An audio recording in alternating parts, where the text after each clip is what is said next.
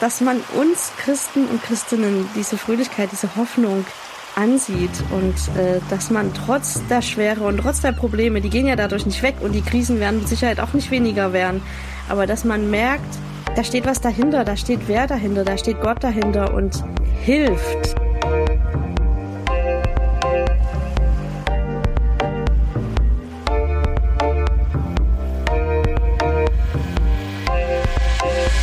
Und damit herzlich willkommen beim Windhauch Podcast, dem Podcast zur Glaubenskommunikation und Kirchenentwicklung. Mein Name ist Tobias Sauer, Gründer von Ruach Jetzt und ich unterhalte mich einmal die Woche mit Leuten aus dem Bereich von Glaubenskommunikation und Kirchenentwicklung. Und heute habe ich zu Gast Ruth Atkinson. Hallo Ruth, wer bist du, was machst du? Ja, ich bin Ruth. Ich bin Verlagsleiterin in der Neukirchener Verlagsgesellschaft und das jetzt schon seit fast drei Jahren. Ich bin in Neukirchen allerdings schon fast seit zehn Jahren. Ja, und ich, wie gesagt, ich bin Verlagsleiterin. Ich bin verantwortlich, dass wir genügend Bücher im Programm haben, dass alles gut läuft, dass ich stelle den Kontakt mit den LektorInnen her, ich stelle Kontakt mit den AutorInnen her und ich überlege mit Autorinnen und Autoren, welche Bücher gut passen könnten zu uns, welche Bücher wichtig sind für den christlichen Markt. Ja, und das macht sehr viel Spaß. Wir müssen das Teekesselchen auflösen. Ich habe, wir hatten schon im Vorgespräch ein bisschen, meine rheinische Zunge hat Schwierigkeit mit Neukirchen und Neunkirchen. Und dann ist es auch nicht der Neukirchen Verlag, sondern der Neukirchener Verlag. Und Neukirchen ist auch ein Ort, richtig? In Nordrhein-Westfalen. Genau. genau, am Niederrhein. Wir sind am Niederrhein in Neukirchen-Flühen. Also es sind zwei Ortsteile. Und der Verlag sitzt in Neukirchen, deswegen die Neukirchener Verlagsgesellschaft, beziehungsweise der Neukirchener Verlag. Ja, genau.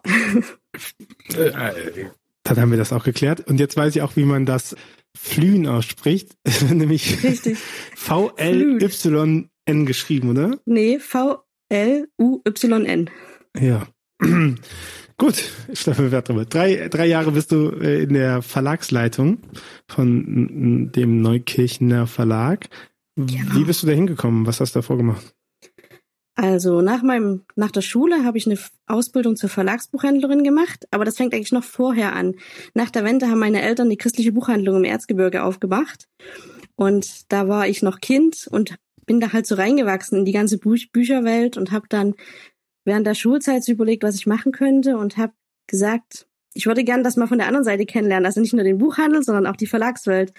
Und habe dann eine Ausbildung zur Verlagsbuchhändlerin gemacht habe danach aber erst nochmal studiert, Germanistik, Musikwissenschaft und Niederlandistik und war dann nach dem Studium in den Niederlanden als Dozentin für Deutsch als Fremdsprache. Habe da nochmal studiert in Master of Education und nach einer Weile in den Niederlanden dachte ich so, jetzt wäre es wieder schön nach Deutschland zu kommen und dann ist der Niederrhein, da kam die Stelle in der Neukirchener Verlagsgesellschaft als Programmmanagerin gerade und da habe ich mich beworben, das hat geklappt und das war ganz schön, weil halt der Niederrhein nicht weit von Holland ist und das so eine schöne Kombi war zwischen der niederländischen Zeit und jetzt wieder zurück in Deutschland zu sein. Genau, und dann war ich sieben Jahre Programmmanagerin und bin dann Verlagsleiterin geworden. Ich weiß ja nicht so viel über die religiösen Regionen, aber wenn ich Erzgebirge höre um Protestantismus, heißt das, du bist durch die gute, glückliche Welt des Christentums durchgegangen, oder? Erzgebirge, Erzgebirge ist für euch Protestanten so ein bisschen was wie das Eichzelt für uns Katholiken ist, oder? Ja, ich glaube schon, ja. ich glaube, das kann man so sagen, genau. Ja. Doch, das, das, stimmt. Das heißt, deine Prägung ist? Das ist ein bisschen schwieriger zu fassen. Also ich bin ja lutherisch aufgewachsen, aber auch noch in anderen Gemeinden unterwegs und zu Hause gewesen. Und vor allem in Holland war ich in der anglikanischen Gemeinde, weil das einfach für Internationale die Anlaufstelle ist. Und das war sehr schön. Also von daher bin ich da sehr breit aufgestellt, sag ich mal. Und ich finde das auch toll. Ich finde das echt eine Bereicherung, von verschiedenen Seiten da Input zu bekommen für den Glauben. Jetzt bist du bei einem christlichen Verlag. Wie unterscheidet sich ein christlicher Verlag von einem herkömmlichen Buchverlag, der vielleicht auch im Bereich von Lebenshilfe, Spiritualität publiziert? Das ist eine gute Frage, weil ich ja gar nicht in einem herkömmlichen säkularen Verlag gearbeitet habe. Aber ich glaube, dass die Zielsetzung oder der Fokus einfach eindeutiger ist, weil man in einem christlichen Verlag ja doch sagt, letztendlich kommt meine Hilfe von Gott, wie auch immer das aussieht. Und diesen Fokus, da trägt sich durch die Bücher hindurch. Und ich muss da nicht gucken, was ich mir vorstelle, dass vielleicht in einem säkularen Verlag passieren könnte dass man guckt, naja, wo, wo kriege ich jetzt die Kraft her? Ist das welche Spiritualität passt da gerade dann da rein? Und diese Frage fällt, denke ich, im christlichen Verlag weg, weil dieser Fokus einfach gesetzt ist. Und wofür steht denn dann der äh, Neukirchener Verlag? Also du hast ja selber gesagt, du hast in dir schon die Bandbreite von Erzgebirge Luthertum hin zu anglikanischer Kirche in der Niederlande. Der Konfessionsmix ist ja auch groß. Äh, lass uns mal verorten, wo steht, woher kommt der Neukirchener Verlag? Wo steht der? Also ich habe mal bei uns auf die Website geschaut, was da steht, was jeder lesen und jede lesen kann. Und da steht das nämlich super schön zusammengefasst. Wir schreiben bei Unter über uns, wir wollen Menschen auf ihrem Weg mit Gott begleiten und unterstützen. Der Neukirchner Verlag macht Bücher, Kalender und mehr für alle, die sich mit schlichten Lösungen nicht zufrieden geben wollen. Und ich glaube, das ist das, wofür wir in Neukirchen stehen, wofür ich auch als Verlagsleiterin stehe, dass wir Bücher veröffentlichen, die im Glauben weiterhelfen, die auch mal Fragen zulassen, die die Zweifel hören lassen, den Raum geben und wo man dann gemeinsam im Austausch nach Lösungen suchen kann, so dass der Glaube wachsen kann. Und das kann auf so vielfältige Weise passieren, dass ähm, ja und dies, dieses Spektrum, das wollen wir abdecken. Mhm. Und die Wurzeln? Also ihr seid kein katholisches Verlagshaus. Nee, das sind wir nicht. Ähm, der Ach, Verlag so wurde, schlimm.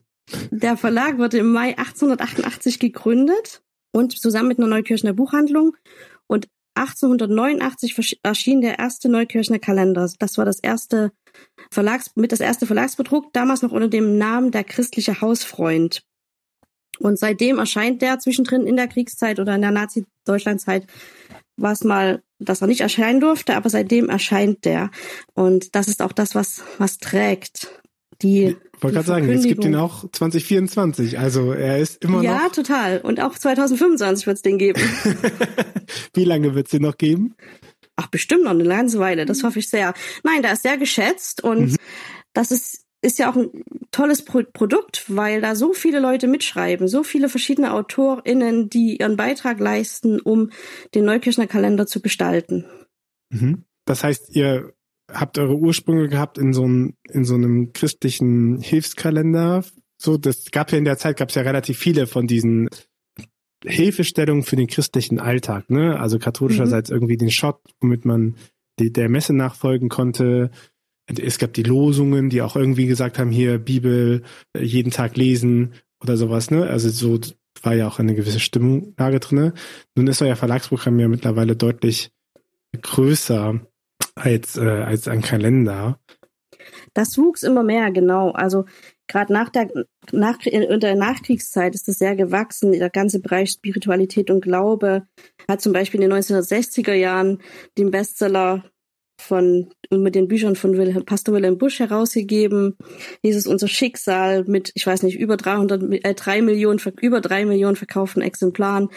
Also in der Zeit ist das sehr gewachsen. Dann kam Axel Kühner dazu, die Kinderbibel von Irmgard Weth, die sehr, sehr erfolgreich über viel, viele Jahre ist und immer noch ist. Also das Programm wurde nach und nach immer größer, immer mehr ausgebaut, immer mehr auch auf der Suche, was was ich vorhin schon gesagt hatte, was hilft Leuten weiter in ihrem Glauben? Und das war in den 60er Jahren eben Wilhelm Busch. Und jetzt sind es andere Leute, die Menschen beeinflussen, die Menschen helfen wollen, die Impulse geben. Und das ist das Wichtige. Also jedes und jeder war in seiner Zeit irgendwie tragend und wichtig und das verändert sich. Dieses Bild verändert sich. Gut, jetzt könnten ja natürlich böse Zungen behaupten, dass auch christliche Verlage ihre Zeit hatten, in denen sie nützlich und hilfreich wären und dass sich diese Zeit abbaut. Jetzt bist du natürlich seit drei Jahren äh, verantwortlich dafür, dass das mit dem Neukirchner Verlag nicht passiert und dass ihr weiterhin schöne Bücher etc. habt. Aber was würdest du sagen, wie schätzt du den christlichen, die, das Bedürfnis nach christlichen Verlagen ein? Ich glaube, das bleibt, weil auch wenn ich vielleicht nicht mal in die Kirche gehe, ich ja trotzdem die Sehnsucht habe, irgendwie meinen Glauben zu leben. Also ich jetzt nicht persönlich, aber Menschen, die vielleicht sagen, ich gehe nicht mehr zur Kirche, weil das für das Format nicht mehr passt oder weil es da nichts Attraktives in meinem Umfeld gibt oder was auch immer die Beweggründe dafür sein könnten. Aber trotzdem hat man, haben ja die meisten eine innere Sehnsucht, irgendwie ihren Glauben, ihr Glaubensleben zu füllen. Und das, da denke ich, da können die christlichen Verlage andocken und Angebote machen, um eben diese Leerstelle zu füllen. Mhm. Aber wie anschlussfähig ist man noch mit dem Begriff christlich? Ja, ich glaube, der Begriff bleibt. Also, was würdest du anders sagen? Na, ich, ich meine, wir, wir überlegen das ja auch auf unserer Seite, ne? So, und ich, ich habe die grundsätzliche These, auch schon vor unserem Verlag, äh, dass das große Problem in Glaubenskommunikation hm, die Brücke ist zwischen Leuten, die halt in die Welt gucken und davon ausgehen, dass Höheres existieren könnte und katechetische Programme in weitesten Fernen. Also wenn ich mir ein Buch kaufe mit äh, keine Ahnung, äh, ein christlich-religiöser Kalender, auch von mir aus auch niederschwelliger oder ähm, äh, nicht so fromm fromm oder nicht so gebetsfromm oder kirchlich geprägt, ne? Aber ich brauche ja schon irgendwie diesen diese Übersetzung von, dass das für mich irgendwie relevant sein könnte, ne? Und ich glaube, das ist die große die große Lücke, ne? Also es gibt ja viele Leute, die sagen, ich glaube ja an etwas, aber nicht so wie die Kirche das sagt. Oder es gibt für mich schon ein höheres Wesen und sowas. Und wenn wir in andere Verläge gucken, Tarotkarten, Rauhnächte, das boomt. So, das boomt mhm. total. Und das ist ja eigentlich das, das ähnliche spirituelle Bedürfnis, würde ich erstmal sagen. So, ich weiß nicht, wie das bei euch so ankommt. Ich würde sagen, christliche Verlage profitieren erstmal nicht von dem Boom, der bei Rauhnächten und Tarotkarten existiert. So, obwohl das würde ich sagen, ein ähnliches Bedürfnis erstmal ist, was dahinter steht. Ja, das glaube ich auch. Es ist ja auch gar nicht schlecht, dass das, dass das nicht so der Fall ist, dass die Tarotkarten dann da eine Verankerung finden. Aber ich glaube schon, dass selbst wenn das, das klingt jetzt so ein bisschen, als wäre christlich ein traditioneller Begriff oder ein, ein alter Begriff, aber ich glaube, vielleicht auf der einen Seite, aber auf der anderen Seite ist es ja das, was uns trägt. Wir sind Christen, wir sind Christinnen und wir suchen auf verschiedene Weise Input, um unser Christsein zu leben. Und ich weiß nicht, ob, ob man da wirklich den Begriff eins zu eins mit Spiritualität austauschen kann oder austauschen würde, weil es das einfach nicht mehr trifft. Und dann kommt man nämlich in diesen breiten, in diesen breiten Bereich von Tarotkarten bis keine Ahnung, was es da alles gibt. Ja, ich finde das Spannende halt zu sagen, das, das eine ist ja zu sagen, wir sind ein Verlag, der publiziert für ChristInnen. Und dann ist ja auch die Zielgruppe relativ klar. Ne? Dann sind es halt die Leute, die in irgendeiner Weise auch was mit dem Begriff, christlichen Begriff ansprechen können. Ich finde immer spannend die Frage, schaffen wir es, christliche Spiritualität zugänglich zu machen in Konkurrenz zu anderen Spiritualitätsangeboten? Weißt du, darauf zieht es so ein bisschen ab. Und dann ist natürlich zu sagen, wir sind der christliche Verlag, jetzt erstmal nicht, also nicht der Garant dafür, dass die Leute sagen, ach, darauf habe ich gewartet. Ne? Also wenn, mhm. wenn du quasi sagst, hier ist dieses Bedürfnis nach Spiritualität da, wir haben eine christliche Spiritualität, die ja breit gefächert ist und groß und ja sich mehr umfasst als Gottesdienste, so, und wir gehen da mit in das Rennen rein als Verlag. Das stimmt, das, ähm, ja, das verstehe ich. Dieses, dieses Bild, naja, christlich klingt direkt so ein bisschen das hat meine Oma mal gemacht. angestaubt. Ja. Und äh, dass man da erstmal den Bogen drum macht, obwohl es eigentlich Antworten oder vielleicht sogar bessere Antworten und hoffentlich bessere Antworten gibt als alle anderen oder viele andere spirituelle Ratgeberbücher. Aber dass es von so einem Vorurteil belastet ist, ja, das stimmt. Und das hört man ja auch manchmal, wenn Leute sagen, ah, das sieht man direkt ich glaube nicht mehr so, aber vor ein paar Jahren, vor einigen Jahren war das noch so, dass man Leute sagen, oh ja, das ist, das ist ein Buch von dem christlichen Verlag, das sieht man direkt am Cover, weil es einfach nicht so, weil es einfach nicht so cool aussieht. Mm. Und ich glaube, da können wir tatsächlich manchmal gucken, wie können wir das so verworten, dass es eben einladend ist, dass es nicht, dass man nicht direkt das Gefühl hat, ach ja, jetzt wäre ich wieder wieder mit, mit Kirche und, und weiß ich nicht, bekehrt, auch zwischen Anführungsstrichen, sondern dass es Spaß macht, die Bücher sich anzuschauen und dass die Spaß machen, drüber nachzudenken, mal in die Tiefe zu gehen und nicht, ja, und eben nicht so, dass nicht direkt das Gefühl geweckt wird, ah ja, das ist angestaubt und ach ja, jetzt kommt wieder so ein, ja, so ein Pfarrerspruch, sag ich mal. Ja, ich glaube, es gibt so zwei, es gibt wahrscheinlich immer mehr, aber zwei Sachen, die mir so einfallen dazu ist das eine halt, dass manche Sachen einfach nicht in das Blickfeld kommen, aufgrund der Tatsache, wie sie halt einfach heißen. Also wenn ich ein Buch publiziere, wo Bibel draufsteht, dann werde ich erstmal nicht ins Blickfeld, ins Blickfeld von Leuten kommen, die sich für das Thema Religion nicht interessieren. So. Und wenn ich mein Buch anders nenne, dann komme ich vielleicht auch in andere Blickfelder rein, ne? Und in andere Sichtbarkeiten. Also ich glaube, das ist eine große Herausforderung, sich die Frage zu stellen, wo sehen Leute eigentlich auch mich? Ne? Also wenn du keine Ahnung, wenn du in einem Regal leben, das muss man auch nennen, wenn du im Regal Lebensführung einsortiert bist, hast du eine ganz andere Zielgruppe, die deine Bücher sieht, als wenn du in das Religion und Kirche Regal einsortiert bist, so. Ne, zwischen Jesus, Ratzinger Bücher und, und Bibel. So, da, ne, sowas. Und das andere ist, glaube ich, auch diese Erfahrung von, ich möchte nicht bekehrt werden. So, ich möchte nicht dieses Buch lesen und dann gibt es nachher nur einen Ausweg, was mir dieses Buch halt vorhält, was ich halt nachher machen muss. So. Mhm. Ja, die Balance zu finden ist, ist spannend und hier in Deutschland, ich kenne es noch viel krasser, finde ich, aus England, wenn man da in die Buchhandlung geht mhm. und dann dieses spirituelle Regal oder Regalreligion, wie auch immer es heißt, sich anschaut, was da so alles kommt und dann hat man so noch ein paar Bücher, die ja von christlichen Verlagen sind und wo ich dann manchmal sogar denke, naja, gut, das sind jetzt sogar fast Klassiker, C.S. Lewis, der da oft kommt und, und gar nicht so viel wirklich Neues. Und das ist super schwer. Und das eben aufzubrechen, das wäre so ein bisschen mein Traum, dass man eben mit den Büchern, die, dass Leute die finden und dass Leuten dadurch Mut gemacht wird, aber eben nicht, was du gerade sagtest, dann so direkt dieses, ja, es gibt nur diesen einen Ausweg jetzt am Ende und das musst du jetzt machen und dann ist alles gut. Dann kommst ja. du, so einfach geht das. Man muss halt nur glauben. Einfach nur Jesus ja. als unser Schicksal annehmen. Also. Und mehr beten. Und mehr beten, ja.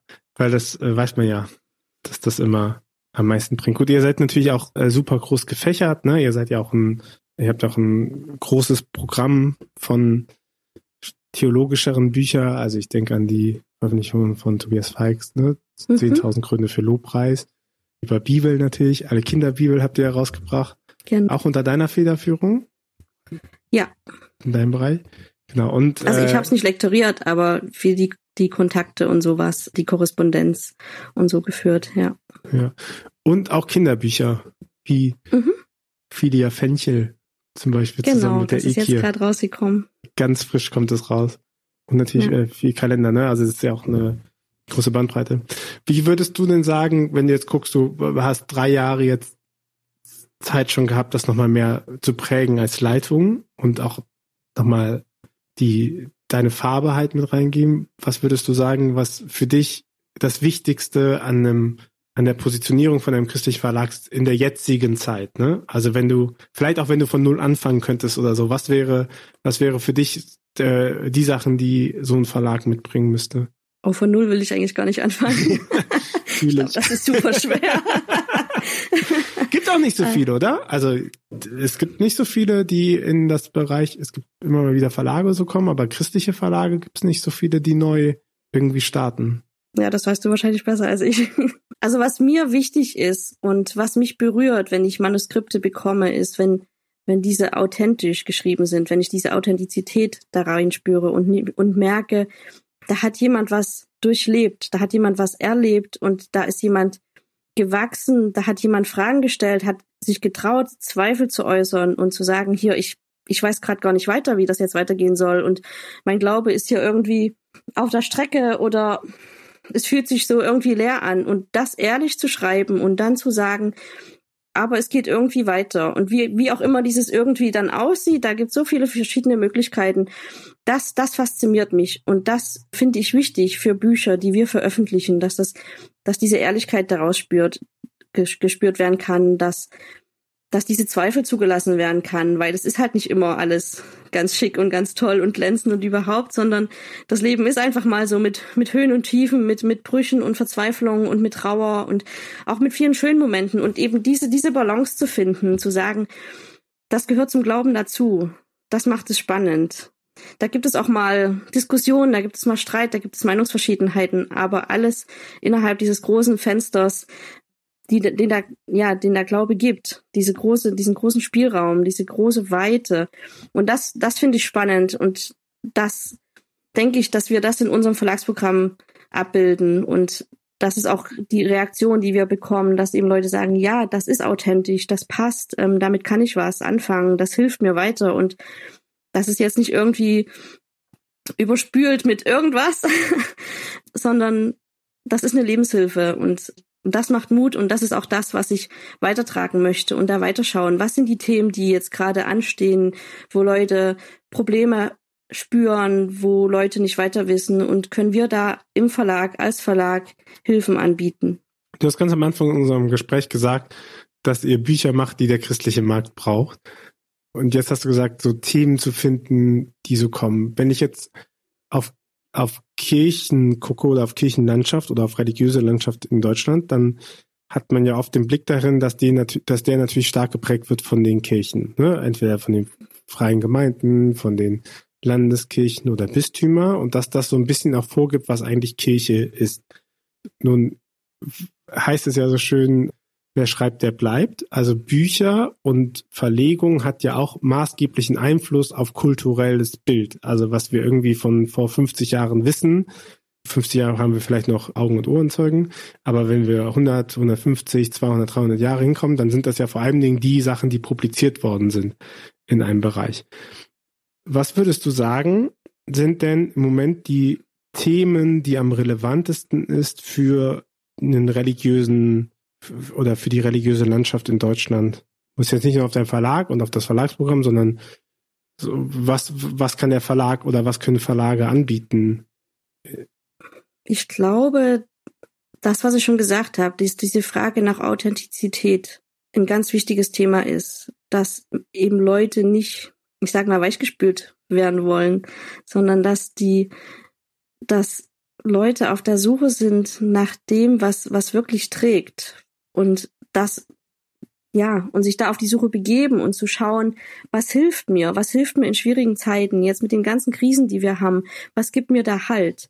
Also dieses, dieses, dieses Suchen, ich glaube, das ist das, was, mm, wo, was man auch in vielen Verlagsprogrammen findet wie auch immer man das dann nennt, ob das dann heißt Frieden finden oder Ruhe finden oder Glauben neu entdecken, wie auch immer. Ich glaube, das ist ein, das ist ein wichtiges Thema, was, was uns jetzt gerade beschäftigt, also was, was die Gesellschaft gerade beschäftigt, aber auch eben den christlichen Markt. Also ähm, äh, Umgang mit Krisensituationen, Aussteigen aus Alltagstrott, so. Ja, und auch ähm, Ermutigung in der, mhm. in der Zeit, wenn es eben schwer wird, aber dann eben auch nicht mit, mit platten Worten, sondern wirklich was, was weiterhelfen kann. Und das heißt eben auch, dass man mal sagen kann, ja, das ist jetzt gerade alles Murks, aber wie können wir trotzdem weitermachen? Wie können wir trotzdem das, das Schöne finden, das Kleine finden? Es gibt eine Autorin bei uns, die sagt, sie, sie findet das Schöne im Hässlichen. Und dieses Bild, dieses, wenn es schwierig wird, diese, diese Momente, diese Momente wahrnehmen, in kleinen in kleinen Geschichten, in kleinen Begegnungen und vielleicht auch mal was Größeres, aber eben das auch das Wertschätzen und das neu entdecken. Das äh, christliche Verlage sind dafür da, das Schöne im Hässlichen zu finden. vielleicht nicht pauschal, aber doch, ich glaube schon, dass dass wir genauer hinschauen. Da sind so viele schöne Momente zwischen den Schwierigkeiten und die nicht aus den Augen zu verlieren. So in der Innerwelt voller Krisen. Das ist manchmal schwierig, weil es einfach so eine Krise kommt nach der anderen und eine Nachricht nach der anderen, wo man denkt, ah, ich kann eigentlich nicht mehr. Um dann eben zu sagen, aber es gibt doch so viele schöne, schöne Sachen. Mhm. Ich überlege, ne, eigentlich ist es ein ganz schönes Bild ja auch vom, vom Christentum oder von der Aufgabe, wenn man ja eben darauf hinweist, dass es darüber hinaus noch etwas gibt, ne? Weil ich, ich, ich denke immer, wenn man etwas macht und gibt sich einen eigenen Namen, da muss man das ja auch abgrenzen können von den anderen. Also nicht, dass man das immer in der Abgrenzung nur definiert, das würde für mich gar keinen Sinn ergeben, aber man müsste schon erklären, warum gibt es denn einen christlichen Verlag und warum seid ihr kein psychologischer Verlag oder ein anderer, ne? Also warum gibt was was macht christliche Bücher im Bereich von Lebensführung authentischer und Klar, man kann immer sagen, wir haben irgendwie unsere Kultur und am Ende kommt die Bibel, Jesus oder Gott und das macht uns irgendwie besonders. Ne? Aber das macht uns ja ehrlich gesagt nicht besonders, sondern mehr nervig. Und dann aber zu sagen, okay, was ja schon religiöse Verlage können, was die Psychologie zum Beispiel nicht kann und auch nicht will, ist ja auf eine Transzendenz hinweisen. Also quasi auf eine, auf das Schöne oder auf das Gute oder auf ein Idealbild, was was über dem, was wir gerade empfinden können und das, was wir gerade sehen können, hinausgehen, so, also Utopien mit anzubieten. Das ist ja schon auch etwas, was ein religiöser Verlag viel eher machen kann. Naja, und Hoffnung geben. Eben ja. auf die Hoffnung, die uns trägt, auch als Christ, Christen und Christinnen, die uns, ja, die uns Hoffnung ja. gibt. Ja, und ich glaube, das ist halt der Unterschied. Ne? Ob, ob erzähle ich davon, was mir Hoffnung gibt, oder brülle ich dich an, dass du meine Hoffnung annimmst? Ja, klar. Das ist immer eine Frage, wie man es dann übermittelt, was man dann schreibt.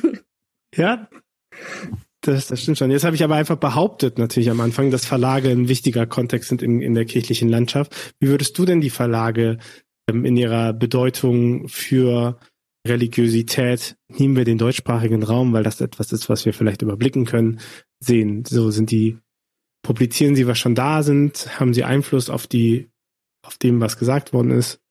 Welche Rolle haben Verlage in, im Bereich von Kirchenentwicklung und Glaubenskommunikation? Ich glaube sowohl als auch. Also zum einen publizieren sie das, was gerade die Themen sind, wo, wo es vielleicht Vorträge gibt, wo Leute was zu sagen, wo sich Leute mit beschäftigen.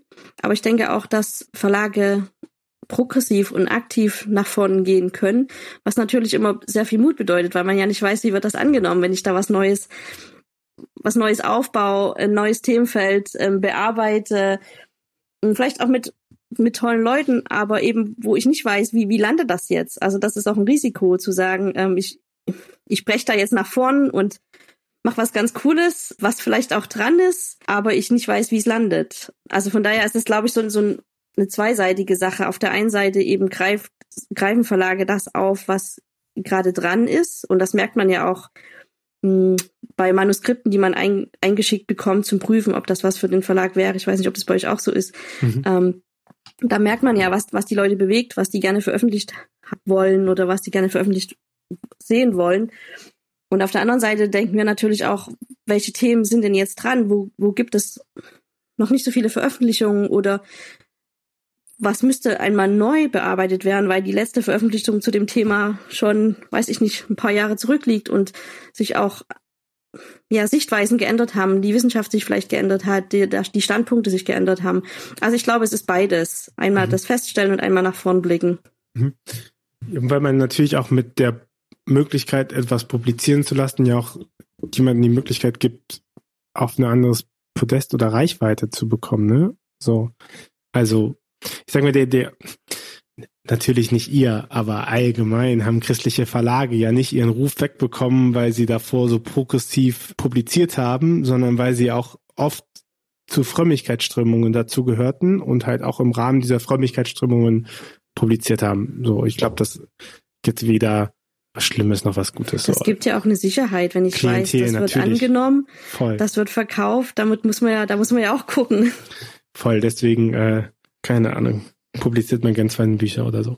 Und genau, aber auf der anderen Seite habt ihr euch ja auch zum Beispiel mit Sachen da rausgetraut. Und das bedeutet ja, auch nochmal konkret gesprochen, dass man eventuell ja auch Zielgruppe verkraulen kann, ne? Oder Zielgruppe vor den Kopf stoßen kann, weil das Thema Religiosität ja oft auch irgendwie mit der mit Kultur verknüpft ist und immer wenn es um Kultur geht und in die Frage von Veränderung, also Veränderungen sind sowieso schwierig und wenn dann auch eine neue Kultur an, scheinbar verändert wird oder herausgefordert wird, äh, bringt es ja auch nochmal Spannungen mit.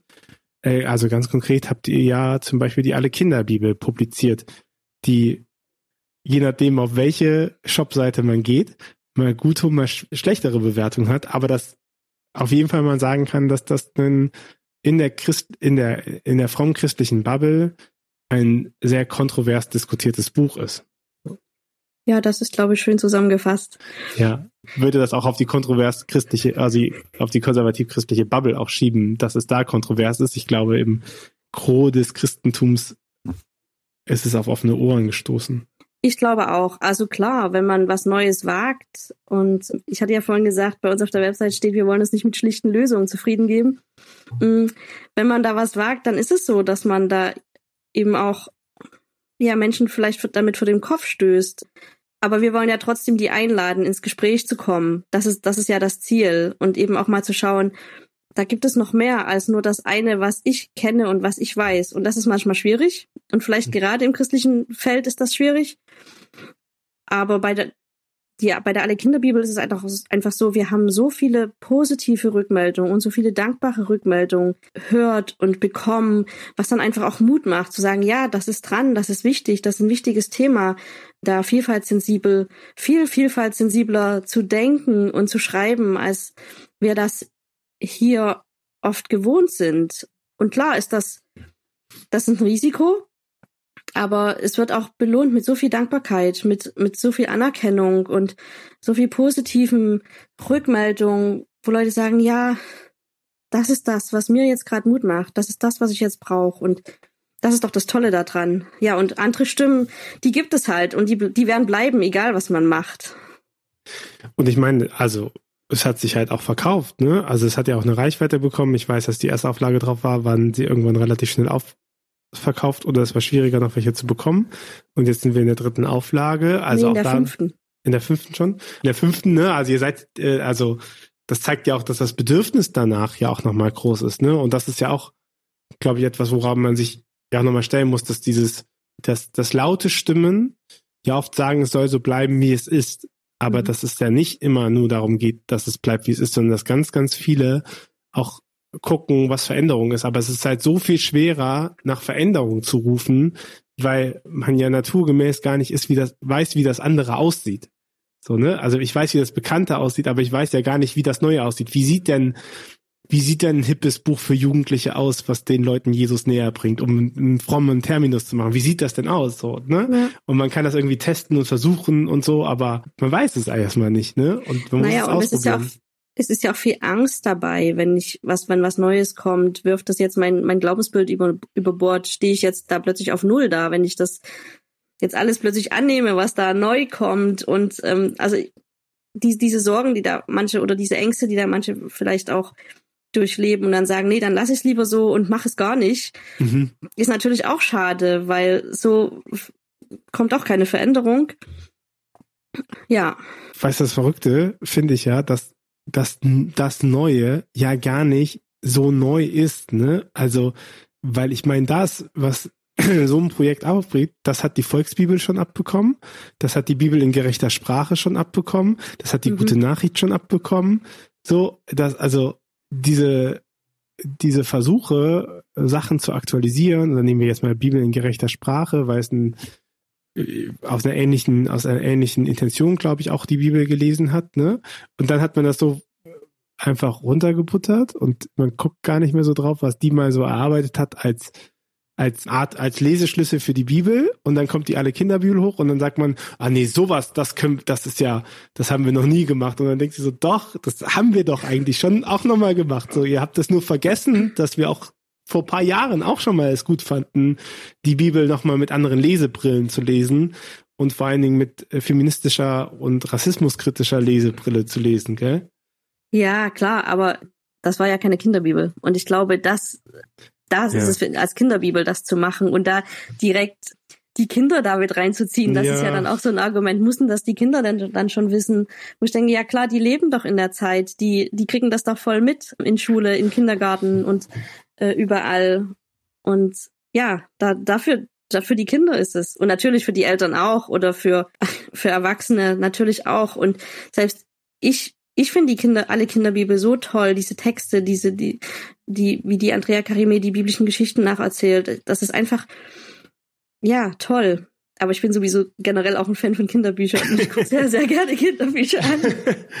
ja, ich meine, das ist ja auch, wenn du anfangen musst, Sachen für Kinder zu erklären, dann musst du dir halt auch klarer werden, dass paar Phrasen rausgehen oder schwierige mhm. Wörter und sowas, ne? Das ist ja schon eine große Kunst. Also wenn ich Sachen erklären muss für die Kinder, dann ist es, äh, ist das nochmal eine ganz andere äh, Richtung, als wenn ich das für Jugendliche oder junge Erwachsene oder Erwachsene Absolut. so erklären muss. Ja. Absolut. Hm. Der Erfahrungshorizont ist halt einfach ein ganz anderer. Voll. Wo siehst du denn die Zukunft nicht nur deines Verlaghauses, sondern der christlichen Publizistik? Kirchenmitgliedschaftsuntersuchung zeigt ja, Kirchenbindung und Kirchenzugehörigkeit ist, wie erwartet, also das hat ja der Religionsmonitor 2010 ja auch schon gezeigt und alle danach auch, äh, abnehmend. Und christliche Verlage publizieren ja stark auch für Kirchenpublikum das hatten wir da vorne, wir Christ, christliche Bücher für Christen.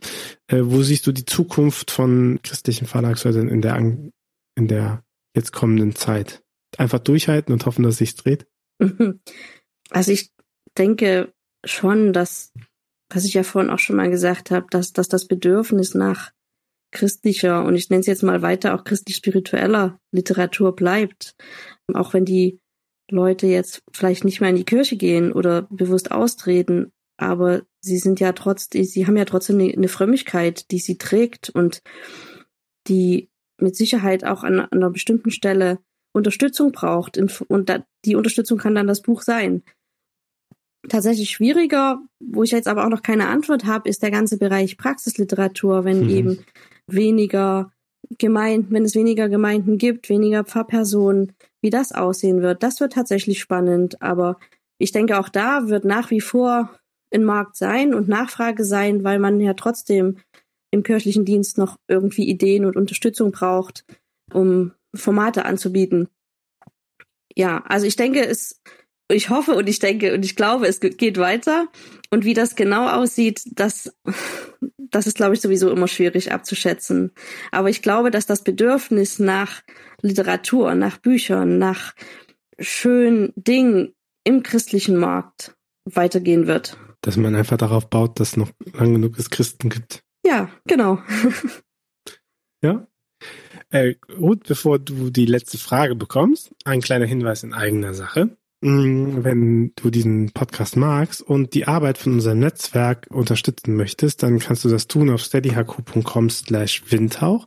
Hast du die Möglichkeit, unsere Netzwerkarbeit zu unterstützen, denn nicht nur dieser Podcast, sondern auch andere Podcasts, wie zum Beispiel Ausstehend mit Kira und mir, um Gottes Willen, den Sektor-Podcast oder Schöner Glauben von Jason äh, im große Portfolio äh, bieten wir an und das ähm, können wir zum einen dadurch stemmen, dass wir als Firma Geld erwirtschaften, aber damit decken sich nicht die Kosten, die wir haben, um so eine Infrastruktur aufrechtzuerhalten. Deswegen, wenn du Lust hast, uns zu unterstützen auf unserer Reise und auf unserem Engagement, dann kannst du das relativ einfach machen. Über Steady kannst auch auf ruach.jetzt slash plus gehen auch das eine Möglichkeit, wie zu dieser Seite kommst. Das würde uns sehr, sehr helfen. Ansonsten empfehle diesen Podcast gerne weiter. Äh, kommentier, teile den, bewerte ihn auf den Plattformen. All das hilft uns sehr dabei. Ruth, letzte Frage für dich. Was wünschst du dir von für eine Kirche der Zukunft? Fröhlichkeit. Hm.